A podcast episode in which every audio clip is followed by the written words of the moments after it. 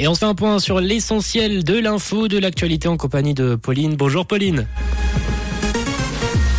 Bonjour à tous. La Suisse préside pour la première fois le Conseil de sécurité de l'ONU. En ce 1er mai, l'Union syndicale suisse réclame de meilleurs salaires et de la pluie attendue cet après-midi.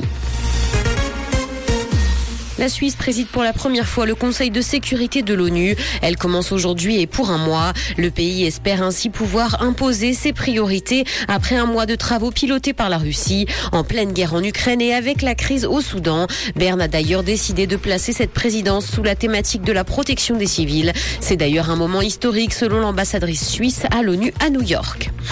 En ce 1er mai, l'Union syndicale suisse réclame de meilleurs salaires. Des cortèges et des manifestations auront lieu toute la journée dans le pays à l'occasion de la fête du travail.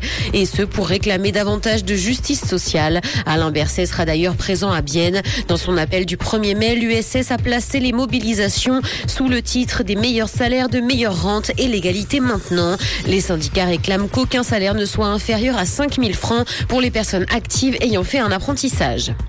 Un exercice de défense va mobiliser 4000 militaires en Suisse romande. Il aura lieu cette semaine dans les cantons de Genève, Vaud, Neuchâtel et Berne. L'opération va se dérouler selon le scénario suivant. Des milices séparatistes armées d'une région fictive d'Europe menacent la Suisse. Et face au risque de débordement et d'attaque, l'armée est mobilisée dans tout le pays. Dans l'actualité internationale, l'ONU a décidé d'envoyer un haut responsable au Soudan, et ce parce que la situation est sans précédent dans le pays. Un porte-parole du chef de l'ONU s'est dit dans un communiqué très inquiet. Une guerre entre deux généraux a débuté le 15 avril, faisant déjà plus de 500 morts. Le pillage massif des bureaux et des entrepôts humanitaires a épuisé la plupart des stocks. L'ONU cherche donc des solutions rapides pour acheminer et distribuer des provisions supplémentaires.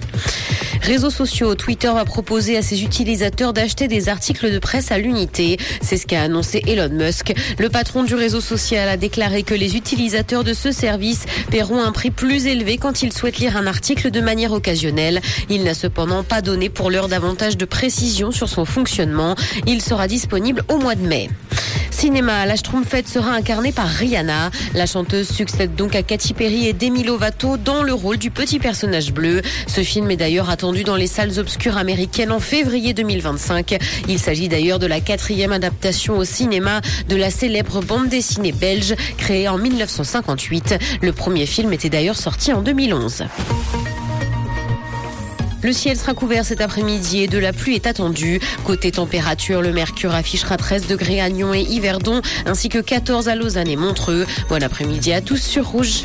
C'était la météo, c'est Rouge.